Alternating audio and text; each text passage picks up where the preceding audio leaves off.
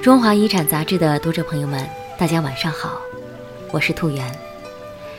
今天的夜读是《徽州村落风水的理想国》。风水设计的美好愿景让徽州人信心倍增，他们对拥有上天的眷顾和祖先的庇佑深信不疑。按照临水而建、双龙戏珠、倒水葫芦的基本风水形式布局的许村。历史上出了四十八个进士，成为名副其实的进士村。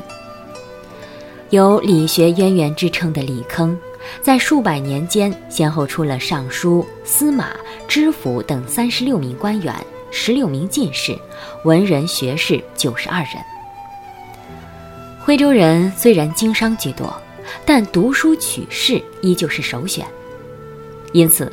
徽州人希望通过整治风水改变气运，通过风水从精神层面为学子祈福。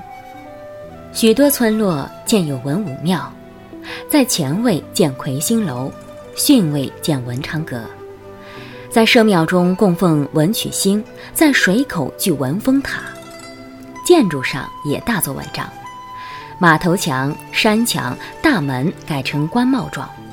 门顶或屋顶置官帽状飞檐，大门仿照衙门修成八字，在住宅或整个村落前后左右开挖沟渠，以形成环绕宅之四面如腰带水。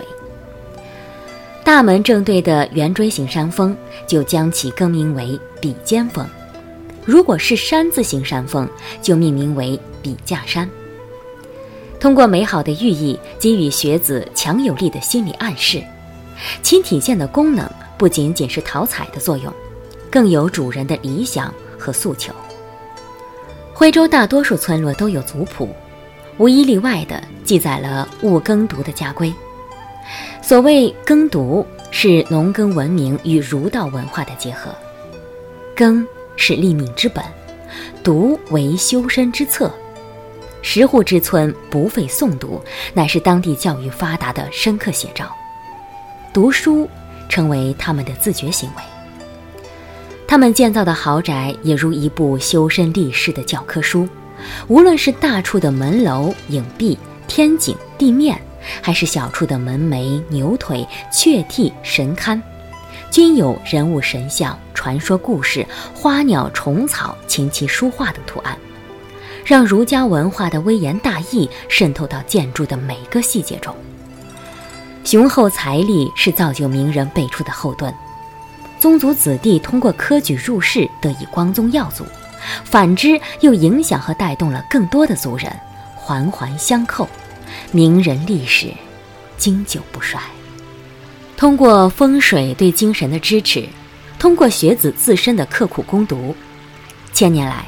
徽州如风独盛甲东南，诞生了二十九个文武状元，两千一百多个文武进士和数千举人，积淀了深厚的人文底蕴。连科三殿传，十里四翰林，同胞翰林，父子尚书，兄弟丞相，四十一品被传为佳话。在这样经久不息的良性循环中。徽州成为中国教育最发达的地区之一，为古典中国提供了耕读传家的范本。今天的徽州，随着时代发展和科技进步，一些原本玄幻莫测的风水秘密已经揭开。风水丧失了强大的向心力和制约力，先人经过上千年的实践，依靠风水建立起的牢不可破的铁律，遭到了摒弃和践踏。随意破坏和改变先人精心构筑的水系、道路、村落的格局，任意的拆除历代祖先一砖一瓦搭建起来的家园，大批徽州三雕民居被盗卖或者出售，甚至漂洋过海。风水徽州是否只剩下了一则远古的神话，跳跃在我们温暖的舌尖之上？散处在徽州山区的各色徽州村落和传统的民俗，在现代文化的冲洗下，命运将走向何方？本篇文章出自《中华遗产》二零一五年第五期，作者卢小敏，稿件整理喵小喵。各位读者朋友，今天的夜读就到这里，感谢各位的收听，朋友们，晚安。